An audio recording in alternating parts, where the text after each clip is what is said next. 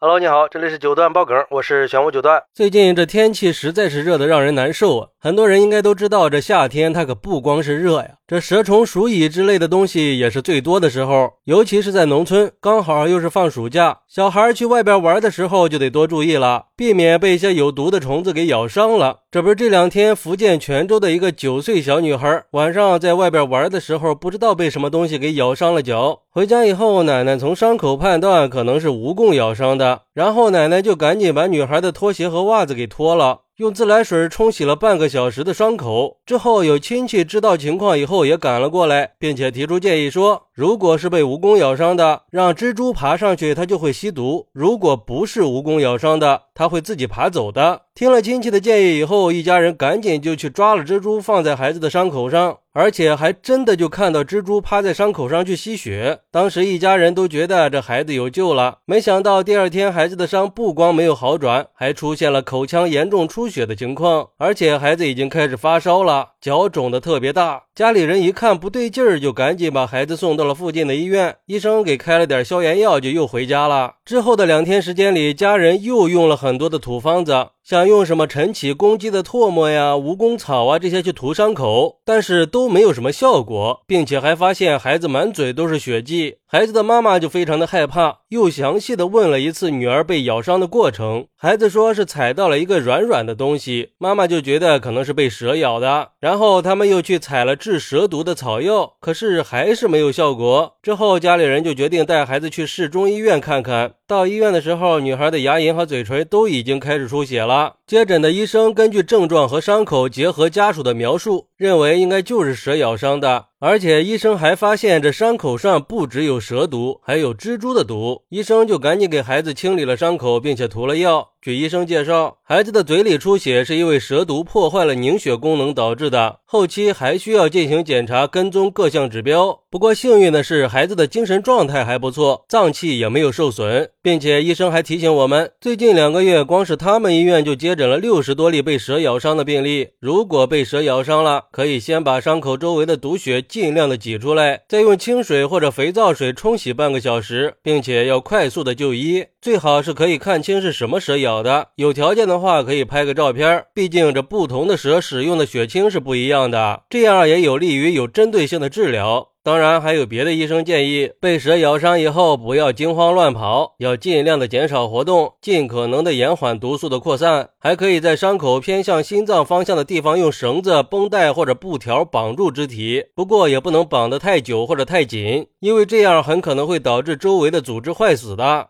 看看这多可怕呀！而且在农村啊，其实很多人在生病受伤的时候都会用这种偏方，但是有时候很多偏方不光不能治病，还会有致命的危险呀。曾经有专家就说过，民间偏方最大的特点，一个是只对小部分人有效，二是安全性太低。而对于这个事儿，有网友就说了，这种偏方害人不浅呀。还好这小女孩及时的去医院了。要不然这后果是非常严重的。我觉得这样的亲戚啊，以后就不用来往了。武侠剧看多了吧？还有网友说，这都什么年代了呀？怎么还有这种家长啊？这奶奶糊涂啊？怎么可以用这么没有科学依据的方法呢？作为孩子的家长和监护人，应该是最值得信赖的人了，应该是保护孩子的第一道防线。没想到却偏信土方以毒攻毒，结果变成了雪上加霜啊！